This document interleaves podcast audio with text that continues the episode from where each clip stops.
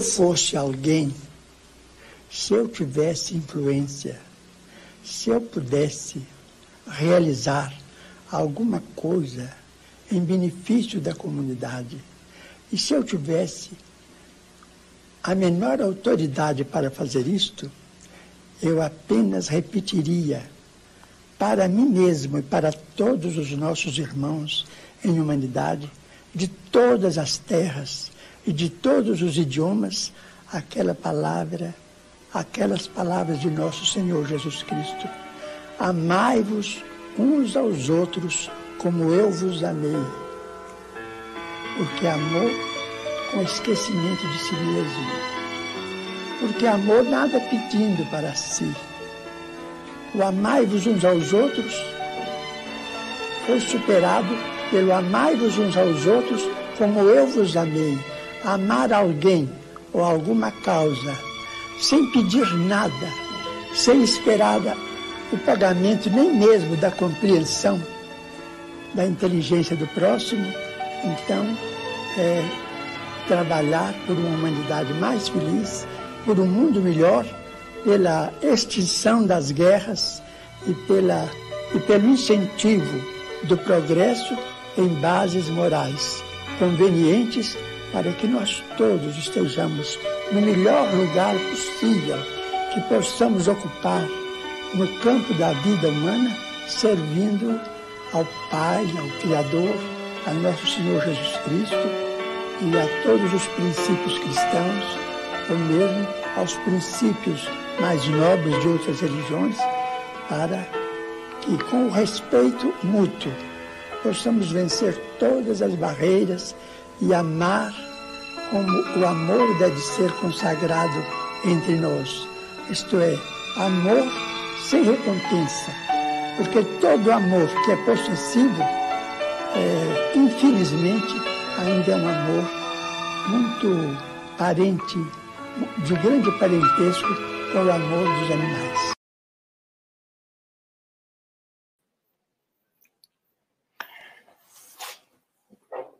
Boa noite a todos. Que Jesus possa estar em cada lar, em cada coração, encontrando receptividade, encontrando moradia.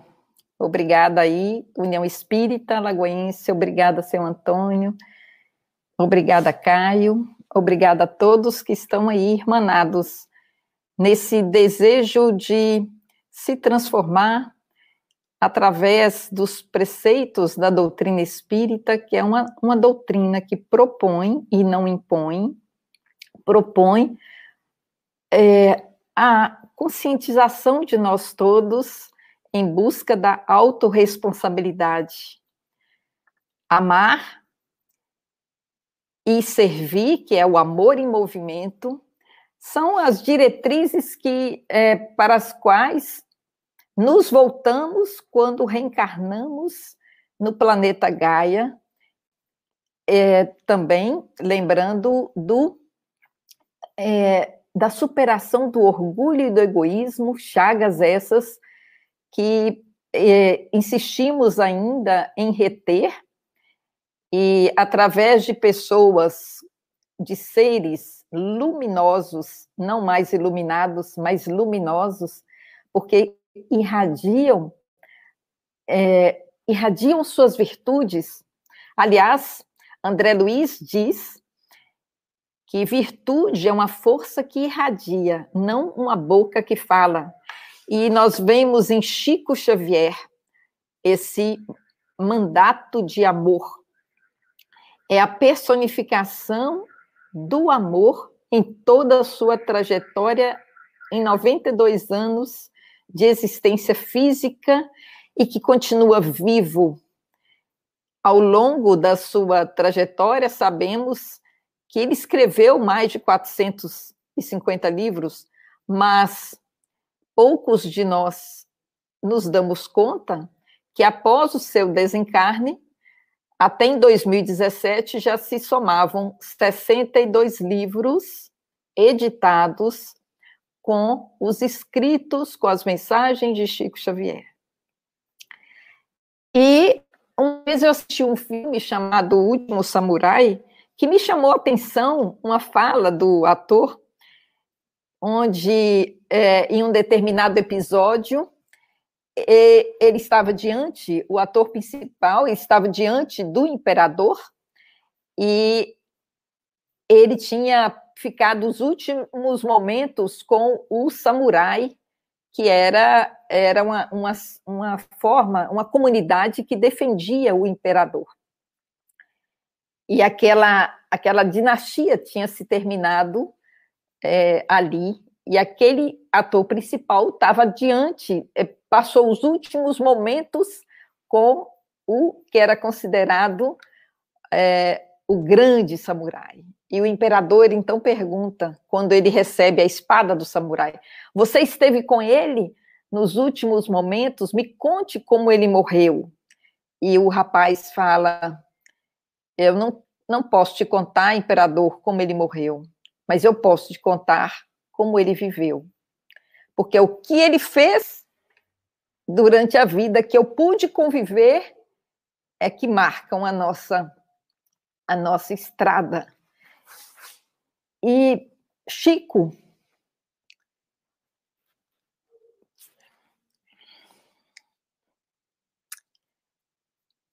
É.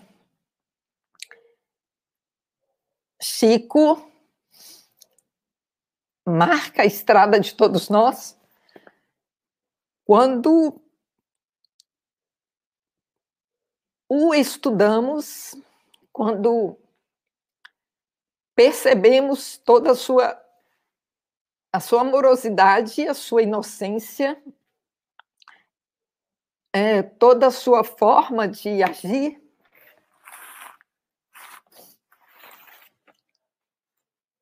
É, desculpem. Em 1986, eu tive com. Eu não, não pude é, conviver com Chico, quem dera. Mas em 1986, ele estava então com 76 anos, e naquela época todo mundo falava: Chico vai morrer, Chico vai morrer, a gente tem que conhecer Chico antes dele morrer. E então, todo ano, é, eu e meu pai combinávamos de ir até Uberaba para conhecer o Chico. E nunca que dava certo, mas naquele ano deu certo. E tinha essa, essa situação. Ah, o Chico vai morrer, a gente tem que conhecer. E o Chico estava entrando lá na, no Centro Espírita da Prece, já carregado. Ele tinha 76 anos.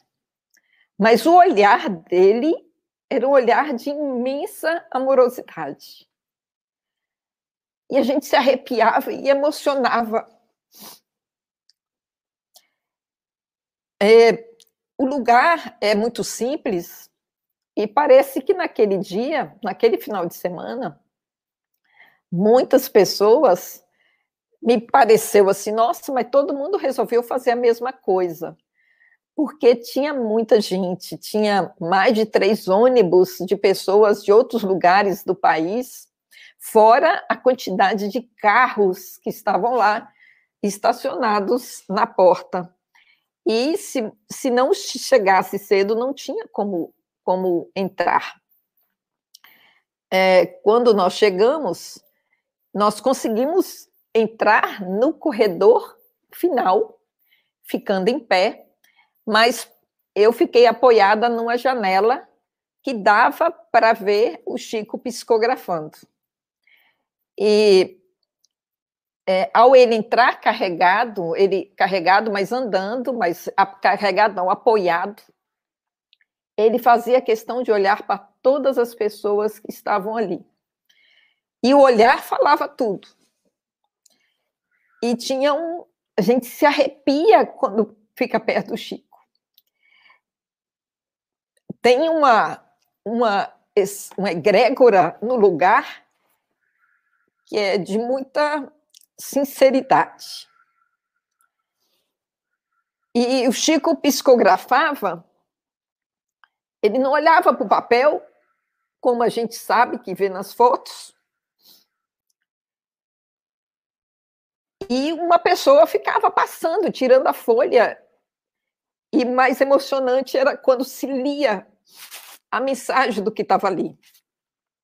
Porque eram três ou quatro cartas, e depois era muito choro quando se lia o consolo, o alívio, o conforto das mães cujos filhos haviam desencarnado. O salão era repleto de mães. E no final, fazia-se uma fila. As pessoas compravam livros para o Chico autografar. Ele tinha 76 anos. E as pessoas não compravam um livro. Eram 10, 15 livrinhos. Muitos talvez quisessem dar o livro de presente para alguém. Tinham é, eram muitos livros das mãos das pessoas. E ele autografava um por um. E beijava a mão das pessoas, uma por uma. Era muita gente. Isso era duas ou três horas da manhã. E eu, antes, eu pensava assim: olha, por que, que as pessoas não enxergam que o Chico tem 76 anos, não podia só autografar um livro. Depois eu pensei diferente. As pessoas queriam ficar mais tempo com ele.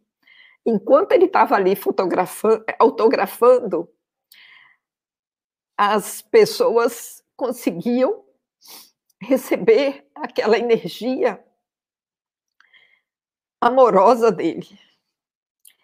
E certa vez, uma, é, uma senhora do Ceará, ela. É, o filho desencarnou por suicídio e ela ficou muito desesperada. E falaram com ela, vai até o Chico. E ela começou a estudar a doutrina espírita e ela foi se dando conta do que era o suicídio. E ela pensava, ele não vai conseguir é, psicografar uma carta, meu filho não vai conseguir escrever, porque ele vai ficar muito tempo conforme o que a doutrina espírita fala, conforme aquilo que a doutrina espírita fala, não, conforme aquilo que eu estou lendo nas obras espíritas. E meu filho não vai conseguir, porque o suicídio é algo muito doloroso, é um caminho é um caminho que não é o ideal para ninguém, porque não adianta a gente fugir da vida. E as pessoas falaram: vai até o Chico, que pelo menos você vai ter uma resposta. E ela, um dia de muito desespero, ela já tinha se passado dois anos, mas a aflição continuava. E ela fazia sempre orações para o seu filho, e ela resolveu ir até Uberaba. Viajou do Ceará para Uberaba. E ela chegou bem cedo, de madrugada, no dia anterior, e pegou a ficha número um, porque eram 30 fichas para receber cartas.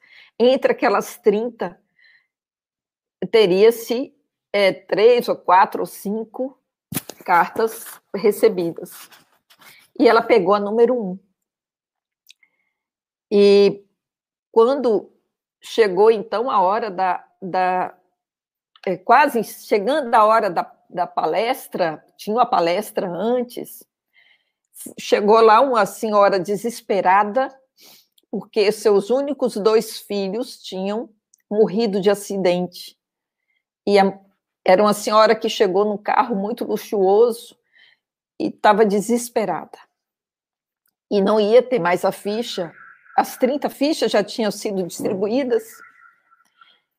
E aquela mulher, então, pensou: poxa, o meu filho morreu, mas foi uma decisão dele. E essa senhora está desesperada porque os únicos dois filhos morreram de acidente. O desespero dela está muito grande, a dor dela está muito maior. E eu vou oferecer a minha ficha para ela. E chegou lá e ofereceu e falou: Olha, senhora, toma aqui. Eu peguei a ficha número um e a senhora pode ficar com a minha ficha. E ela falou: Meu filho não vai poder é, vir é, falar nada, ele, ele não vai estar em condições, só tem dois anos. A mulher nem agradeceu. E aquela senhora, para não sofrer mais no seu coração, voltou para o hotel e não ficou na reunião. Quando foi às duas da manhã, alguém a encontra no hotel, bate na porta e fala: O Chico está mandando te chamar. Mas como eu dei a minha ficha, o Chico está mandando te chamar. E aí, é, o Chico falou: Olha, o Emmanuel viu o seu gesto e o seu filho está aqui. O Emmanuel foi buscar o seu filho porque o seu amor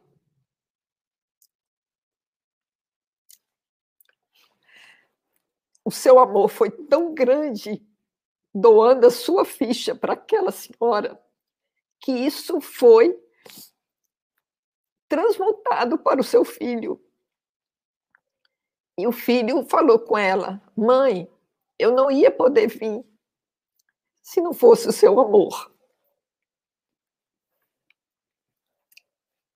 Então, Chico, ele nos afirma e nos mostra o caminho da gente seguir Jesus sentindo Jesus no outro. Porque em cada lição do Chico, em cada pedaço da vida dele, desde criancinha, ele fez, ele exemplificou atos de amor, atos de fé, de confiança, atos de bondade. Em cada caso que a gente vê do Chico, nós vamos perceber é, que ele, como homem, ele tinha também seus hábitos. Por exemplo, o Chico só dormia com o seu sapato do lado do travesseiro. Era um hábito dele. O sapato dele era aquelas estilo molecas, moleca, e ele fazia questão de limpar e colocar do lado do travesseiro. Ele usava boinas e ele gostava de comer frango ensopado com farofa de abobrinha e com passas. Era o prato preferido. Mas certa vez ele ele chegava do almoço e por um bom tempo, por algumas semanas, ele pedia a um senhor chamado Benedito para cozinhar um franguinho macio, porque precisava visitar um enfermo. E o Benedito cozinhava aquele franguinho e o Chico usava a hora de almoço para ir visitar esse enfermo e levava o franguinho. O Benedito então teve curiosidade para saber quem era aquele enfermo que o Chico não podia nem descansar, ele almoçava, saía correndo para levar o franguinho para alguém. E o Benedito seguiu o Chico. E o Chico entrou com a vasilhinha dentro de um mato. E quando o Benedito viu, o Chico estava dando o franguinho para um cachorro que estava, um cachorrinho que tinha sido apedrejado estava lá doente e faminto.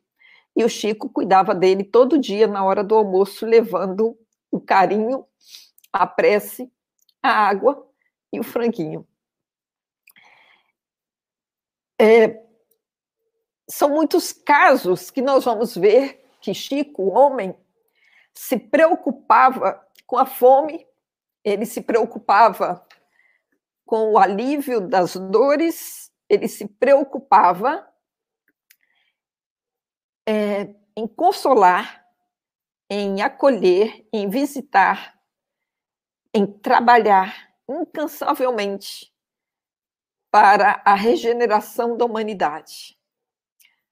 Quando a filha de Glória Pérez foi assassinada e o Chico ficou sabendo, ele, a, a população estava muito revoltada e o casal que assassinou a menina ia ser linchado.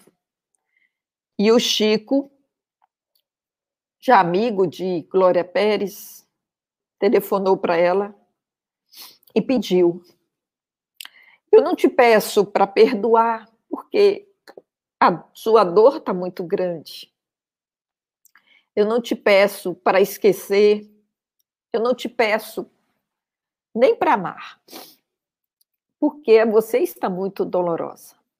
Mas eu te peço que ajuda para que aqueles jovens imaturos, inexperientes, não sejam linchados.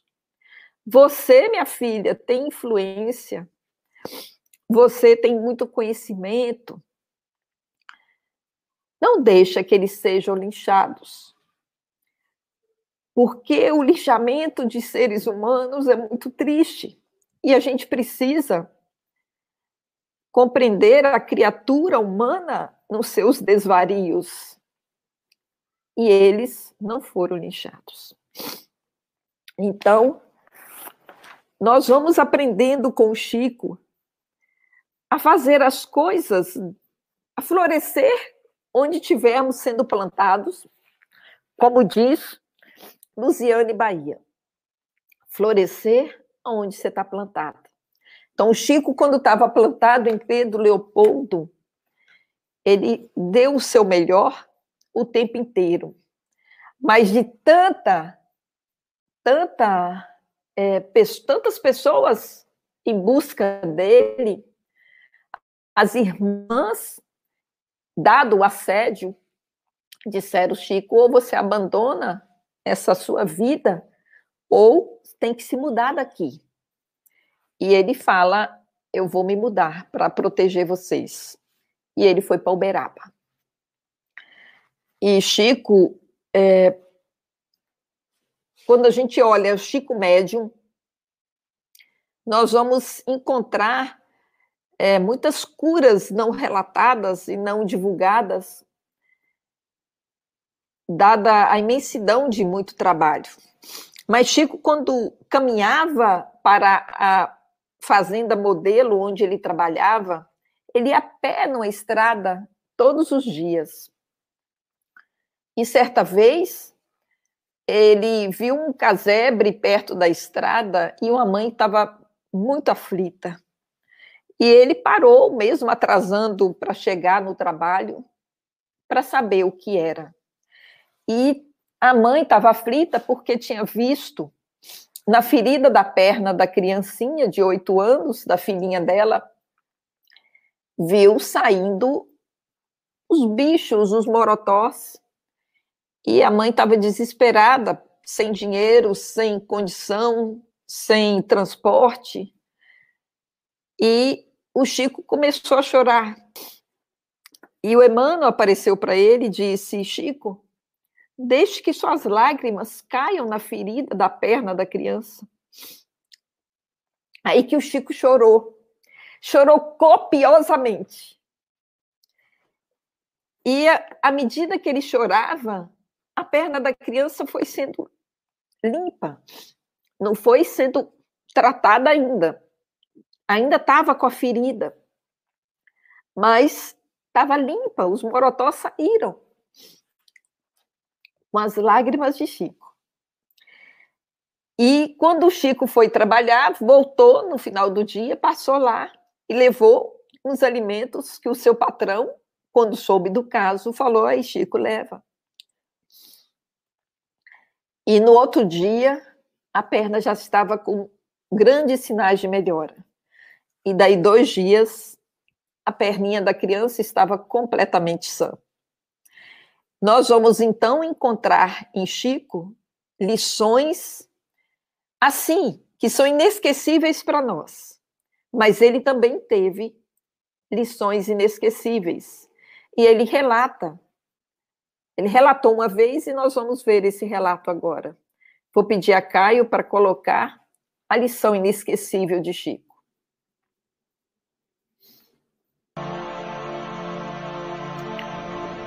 Coloca, Caio. Em 1939, desencarnou-se um de meus irmãos, José Cândido Xavier, e deixou, sob a nossa responsabilidade, a viúva com dois filhinhos. A viúva de meu irmão é, era uma moça extraordinariamente humilde, extraordinariamente bondosa. E em 1941 ela foi acometida de grave distúrbio mental. O assunto é longo e eu vou resumir para que não venhamos a tomar muito tempo.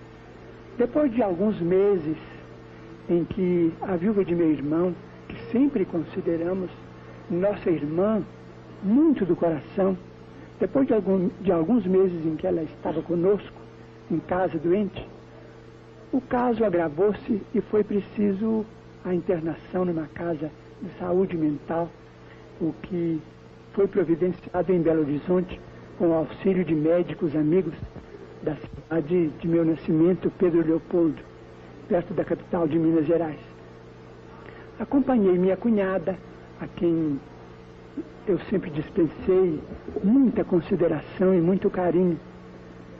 E depois de interná-la nessa casa de saúde mental, observando o estado de muitos enfermos que estavam ali, naturalmente abrigados, com muita segurança, com muita proteção, muita assistência, mas voltei para a nossa casa com o coração muito abatido.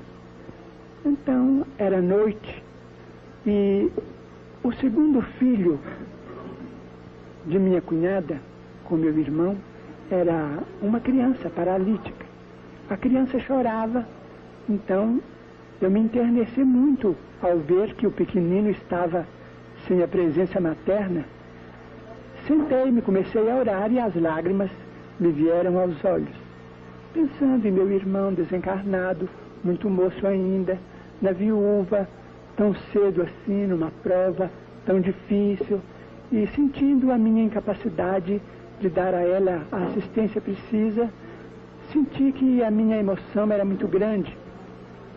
Então, achegou-se a mim o espírito de nosso Emmanuel e me perguntou por que é que eu chorava.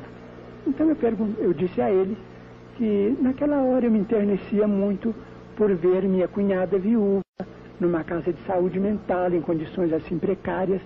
Então ele disse: Não, você está chorando por seu orgulho ferido. Vocês aqui têm sido instrumentos para a cura de alguns casos de obsessão, para a melhora de muitos desequilibrados. E quando, quando aprove ao Senhor que a aprovação viesse debaixo do teto de vocês, vocês estão com o coração, você está com o coração amargurado, ferido, porque foi obrigado a recorrer à assistência médica, o que é muito natural, e uma casa de saúde mental, um sanatório, um hospício, é uma casa de Deus. Você não deve ficar assim. Então eu disse a ele que concordava com ele, mas que eu pedia a ele, como espírito benfeitor, que trouxesse a minha cunhada de volta ao lar porque a criança, o segundo filho dela, era paralítico e aquele choro da criança atestava a falta que o pequenino estava sentindo dela. Então ele disse que ela voltaria. Mas aquele ela voltaria que ele disse podia ser depois de muito tempo, o que de fato só aconteceu depois de dois anos. Então eu disse a ele, se eu queria que ela voltasse depressa, ele então me disse, imaginemos a terra como sendo o palácio da justiça nós estamos aqui é para rasgar o processo ou é para cumprir o processo? Então eu disse, estamos aqui para cumprir. Né? Mas continuei chorando porque observei que o assunto era mais grave do que eu pensava. Então ele disse assim, por que, que você continua chorando? Eu então, querendo me agastar muito indevidamente, porque a minha atitude era desrespeitosa diante de um amigo espiritual tão grande e tão generoso. Eu disse, eu estou chorando porque afinal de contas o senhor precisa saber que ela é minha irmã. Então ele disse assim, pois eu me admiro muito, porque antes dela você tinha lá dentro daquela casa 300 irmãs e eu nunca vi você ir lá chorar por nenhuma. A dor Xavier não é maior do que a dor Almeida, do que a dor Pires, do que a dor Soares, a dor de, de toda a família que tem um doente. Se você então quer seguir a doutrina que você professa, enquanto ao invés de chorar por ela, você tome o lugar dela ao lado da criança que está doente, precisando de calor humano. Substitua a nossa irmã, que assim você vai exercer a fraternidade. Foi uma lição que eu não posso esquecer.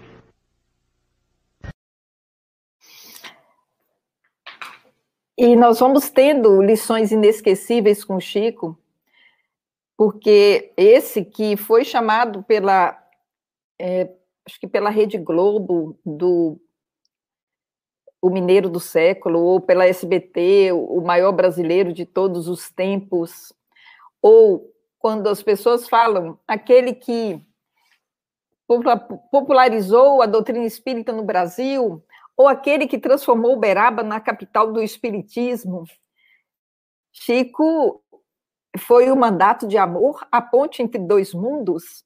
Geraldo Lemos contou certa vez que teve um sonho onde ele se viu com o Chico Xavier, ele sabia que era o Chico, e ele ficou muito assustado com aquele sonho, e ele foi, então, é, descrever o sonho para Chico, e ele falava, então, que se viu é, disparando um botão é, que ia explodir algo, tipo uma bomba nuclear, e o Chico estava perto, e ele ficou muito assustado, e aí foi falar, e o Chico falou: Nossa, mas você foi longe, Geraldinho.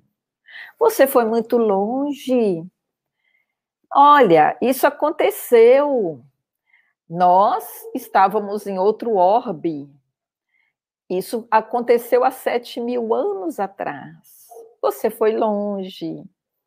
Mas agora a gente está aqui na Terra e temos outras oportunidades de nos burilar. E é, o Geraldinho contava, então, que quando ele viu aquela cena, ele percebeu que era, era algo no mundo e ele procurava os, os países, os continentes, em um determinado equipamento que era muito sofisticado, e aquele equipamento mostrava a ele que não era a Terra, e aí Chico falou, realmente não era a Terra, era um mundo muito mais avançado que a Terra. Nós somos exilados por causa dessa cena, dessa situação aí criada. Isso foi há sete mil anos. Sossega o seu coração. Agora, o Geraldo completou é, nessa palestra, que eu não sei o título dela, tem um tempo que eu vi, e ele dizia que o Chico tinha capacidade de saber o que ele próprio vivenciou 40 mil anos atrás. E ele conseguia lidar com isso, mas a, a sua conscientização na sua redenção e na sua é, divulgação prática, teórica, vivencial, existencial do Evangelho, a fidelidade a Cristo, era era verificada e comprovada o tempo todo. Então, é, nós vamos encontrar em Chico esse, essa comprovação que somos seres interexistenciais e que só a caridade é, nos traz a salvação. Chico, ele certa vez ele caminhou para o seu trabalho e viu homens jogando bilhar. Voltou do almoço, os homens jogando bilhar. Retornou de tarde, homens jogando bilhar. Foi para para é, para o centro espírita, os homens jogando bilhar, os mesmos homens. E ele meio que teve um pouquinho de chateação ou então de curiosidade, e ele mandou um pensamento para o alto. Por quê? Uns trabalham tanto e outros conseguem ficar no bar faz, jogando o dia todo com tanto trabalho que existe. E aí Emmanuel aparece para ele e diz: Chico, venha cá. Deixa eu te mostrar uma cena. E abri uma tela para Chico para olhar. Se não fosse o bilhar, para segurar aquelas mentes, o que que aqueles homens poderiam estar fazendo? E falou: tá vendo, Chico? Que é muito importante que tenha o bilhar e o bar para é, acomodar essas mentes ainda inquietas. Meus irmãos, um dia nós vamos estar no mundo regenerado, porque nós já entramos na regeneração, mas ainda não estamos em um mundo feliz. Porque do mundo regenerado, quando ele estiver, porque é como o aluno que está chegando na oitava série, ele está iniciando, para ele terminar ele só pode falar que ele concluiu a oitava série quando termina o final do ano. Quando termina o ano. A gente também só poderá, é, só, nós só poderemos é, nos sentir no mundo regenerado quando ele tiver regenerado. E isso depende da gente. Depende da gente continuar o legado de Chico em cada uma de nossas atitudes. Mas, como diz Joana de Ângeles, um dia nós todos seremos anjos em nossas virtudes e seremos sábios em todas as ciências. Virtude, como André Luiz fala, é uma boca que fala, não. É uma força que irradia. E Chico era assim, ele irradiava essa força por conta da dedicação, da renúncia constante, da confiança e da submissão com humildade é, certa vez ele ganhou um piano. Ele é, não tinha dinheiro para nada, mas ele ganhou de um amigo um piano. E ele era louco por piano. Então, ele conseguiu que uma pessoa fosse dar aulas para ele de piano e marcou duas horas da tarde, que era o horário é, que dava para ele ter horas. É, ter, ele já estava, é, ele já tinha se aposentado. E a professora chegou e o lugar lá, a casa dele, tinha um monte de muitas pessoas procurando, e ele alegre, que ele era muito bem humorado. E ele contava piada, ele dava risada, ele era leve, leve. E então é, ele falou para todas as pessoas que estavam lá aguardando para conversar, para fazer alguma, alguma coisa com ele. Olha, eu agora vou ter aula de piano, vocês me aguardem. E quando ele começou a sentar, Emmanuel aparece para ele e diz: Chico, que bom, né? Você vai, você vai aprender piano. Que legal. Então, não sei se era legal a palavra dele, mas é mais ou menos algo assim que ele quis dizer. Deu a corda para puxar e diz: Parece que tem tanta gente com dor lá fora, mas não tem problema, né, Chico? Elas vão esperar. Elas esperam, a dor espera você ter aula de piano. E aí Chico pensou, é, olhou para a professora, olhou para as pessoas lá fora, olhou para o rosto de dor das pessoas e dispensou a professora, vendeu o piano e transformou o piano em cestas básicas. Chico tinha uma, um trabalho assistencial, que era um projeto para diminuir a fome em Uberaba, e todas as quintas-feiras ele distribuía uma janta. E ele tinha muitas pessoas que eram voluntários naquela janta. Era um jantar, era o dia da janta. E a partir de cinco da tarde, as pessoas já chegavam para é, aguardar a janta. Ele priorizava as crianças e os idosos E tinha, então, aquelas mesas, e tinha os pratos, e a comida era servida. Depois as pessoas levavam leite e pães para o dia seguinte. Ele sentava também na cabeceira e fazia questão de comer junto com todo mundo, mas gostava de ficar perto das crianças. E ele aproveitava para evangelizá-las. E ele dizia: é, é tão importante evangelizar as crianças, talvez até mais importante do que a nutrição. Mas quem que vai conseguir ser evangelizado com a barriga vazia?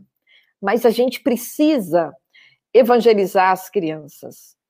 E Chico, naquele, ele, naqueles dias de janta, não tinha senha, não tinha limite. Fosse chegar a hora que fosse, tinha comida para as pessoas que estavam precisando, que estavam necessitadas, porque era preocupação dele diminuir a fome. A fome física, a fome do afeto, a fome espiritual, todos os tipos de fome do ser humano, Chico Xavier fazia questão de, é, de aplacar, de diminuir. Chico quis, é, ele não queria aparecer nunca.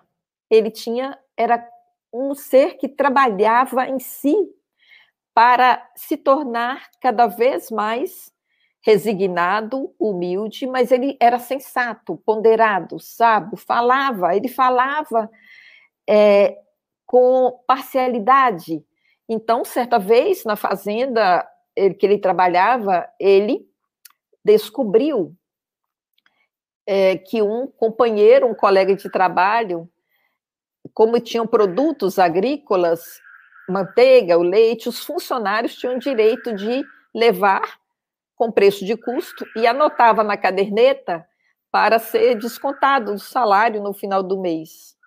E o Chico, então, percebeu que para um determinado colega, a pessoa que fornecia o leite e a manteiga, ela anotava bem menos e às vezes não anotava.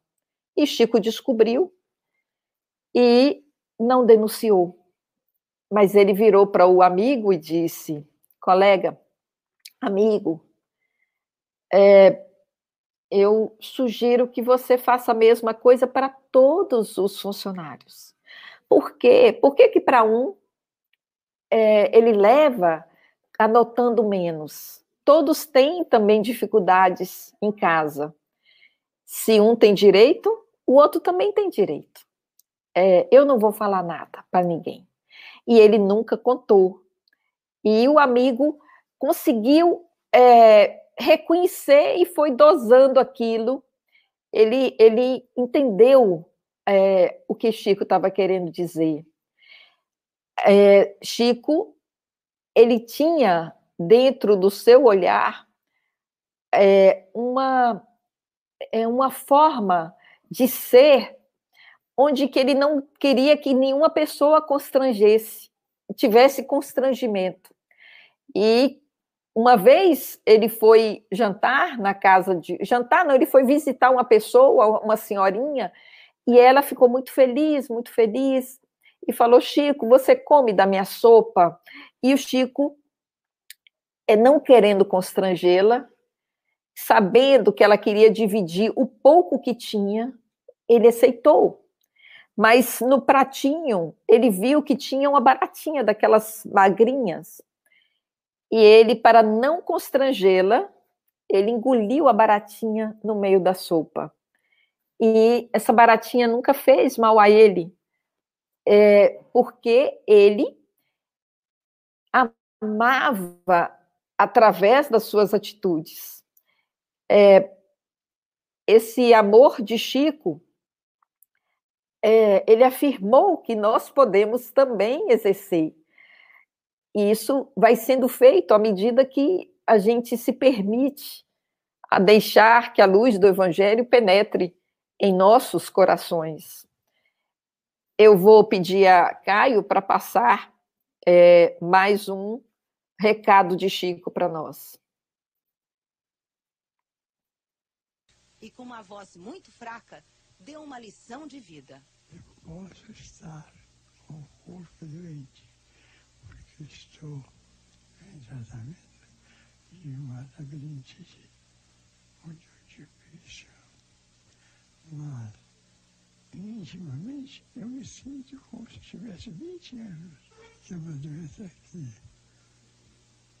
eu falo assim, você pode me trazer quedas de machucar.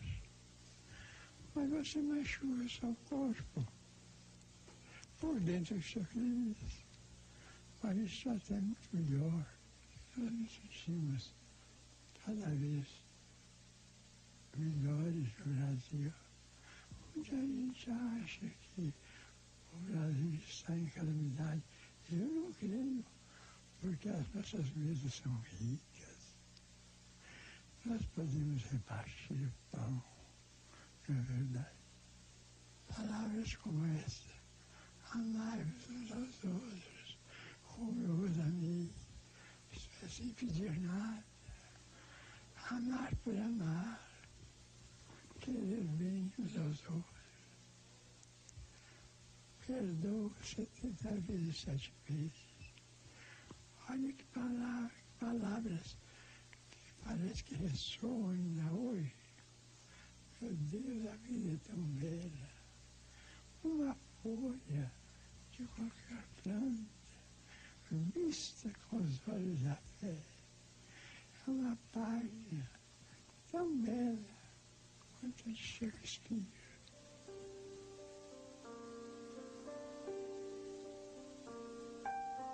amar sem esperar ser amado e sem aguardar recompensa alguma. Amar sempre.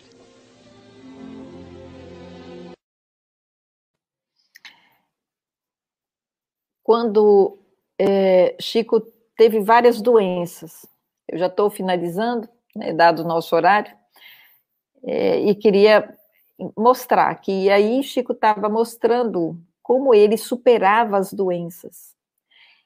Ele teve doenças desde criancinha, porque ele recebeu muitas garfadas nas paredes abdominais e isso gerou hérnias estranguladas que ele sofreu. É, eram muitas garfadas que aquela madrinha, que tinha um certo desequilíbrio, e feriu essa criança de 5, 6 anos de idade é, além dessas hérnias, Chico teve um problema ocular, uma catarata bem forte, e ele praticamente era cego da vista esquerda. Chico teve essa labirintite, Chico teve uma angina pectoris, pertinho de quando ele ia completar 50 anos de mandato mediúnico de amor. E ele teve um problema cardíaco muito grande, ficou internado, mas como ele, a gente se pergunta, por que uma pessoa tão boa, um ser tão luminoso, ficava tão doente? É, tinha tantos problemas de saúde. E uma vez ele disse que seria constrangedor para ele falar de superações com as pessoas se ele não tivesse vivenciado o que era essa dor. E para ele era normal tudo isso. Era normal estar com o corpo doente quando ele, por conhecer a imortalidade, sabia que ele, enquanto ser, era saudável. Nós somos saudáveis. O adoecimento do corpo nos convida sempre a reflexões e a curas é, a curas de prumo, a, a mudanças de rota, é? para que a gente possa é, entender o caminho que nos aproxima de Deus.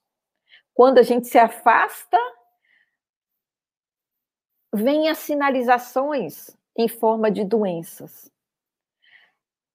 Muitas vezes nós fugimos delas por nossa imaturidade, por nossa infantilidade, até que a gente, como adulto, resolve enfrentá-las e aprendendo com pessoas como Chico, enfrentando-as, olhando-as e nos é, nos permitindo o crescimento a partir do adoecimento.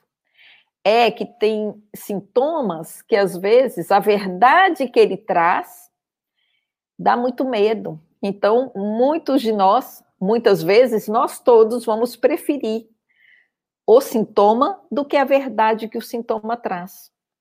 E a doutrina espírita, trazida pelo grande codificador Allan Kardec, que também, em seu mandato de amor, nos apresentou a, a doutrina consoladora, o consolador prometido, é, nos mostrando o caminho que é Jesus, mas no entendimento através de uma fé raciocinada.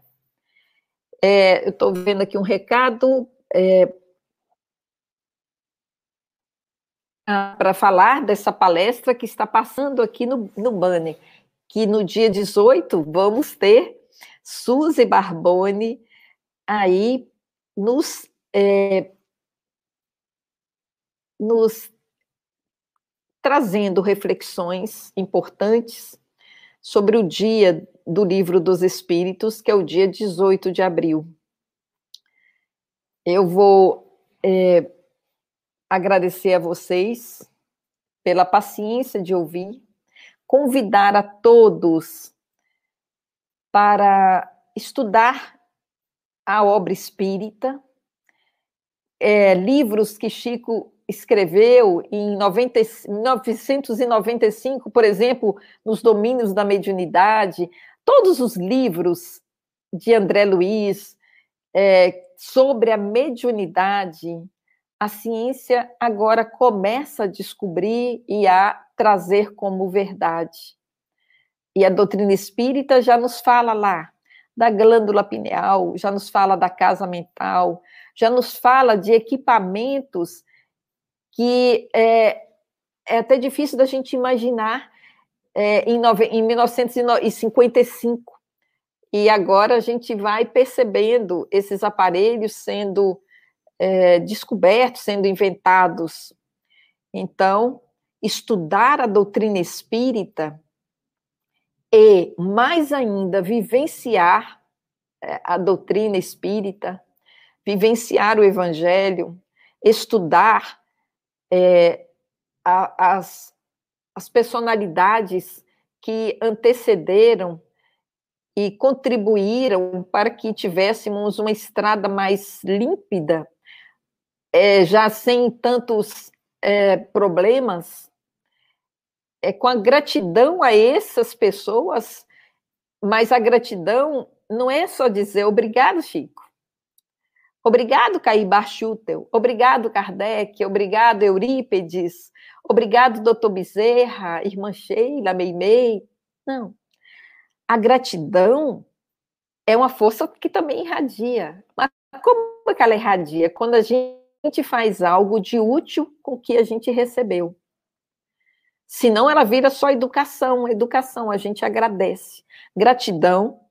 Eu vou agora é, pegar aqueles ensinamentos, estudá-los, vivenciá-los e permitir que sejamos mensagens vivas é, desse entendimento quando ele passa a penetrar a, em nossa consciência, tendo como verdade.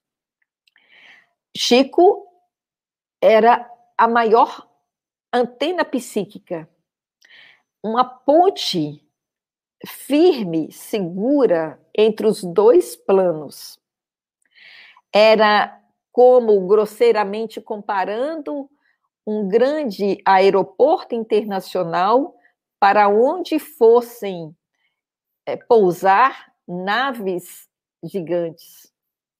Então, ele tinha o compromisso é, de estar sempre preparado incansavelmente 71 anos de, de mediunidade ininterrupta. Depois dos 80 é que ele começou a diminuir o ritmo, mas até os 92 anos ele tem uma vida de trabalho, a personificação do amor em seu caráter. E para finalizar, a prece final é ele também que nos traz uma mensagem de luz que todos nós possamos ter hoje. É, uma noite tranquila, revigorada, é, lembrando que Chico superou várias perseguições, várias doenças, vários problemas e não reagia a eles, ele agia, agia com amor, com confiança, com fé. Que todos possamos essa noite é, visitar o lugar que Chico possa estar é, falando, conversando, é, para que a gente acorde amanhã com força e com vontade de colaborarmos na regeneração do planeta Terra. Fique com Deus.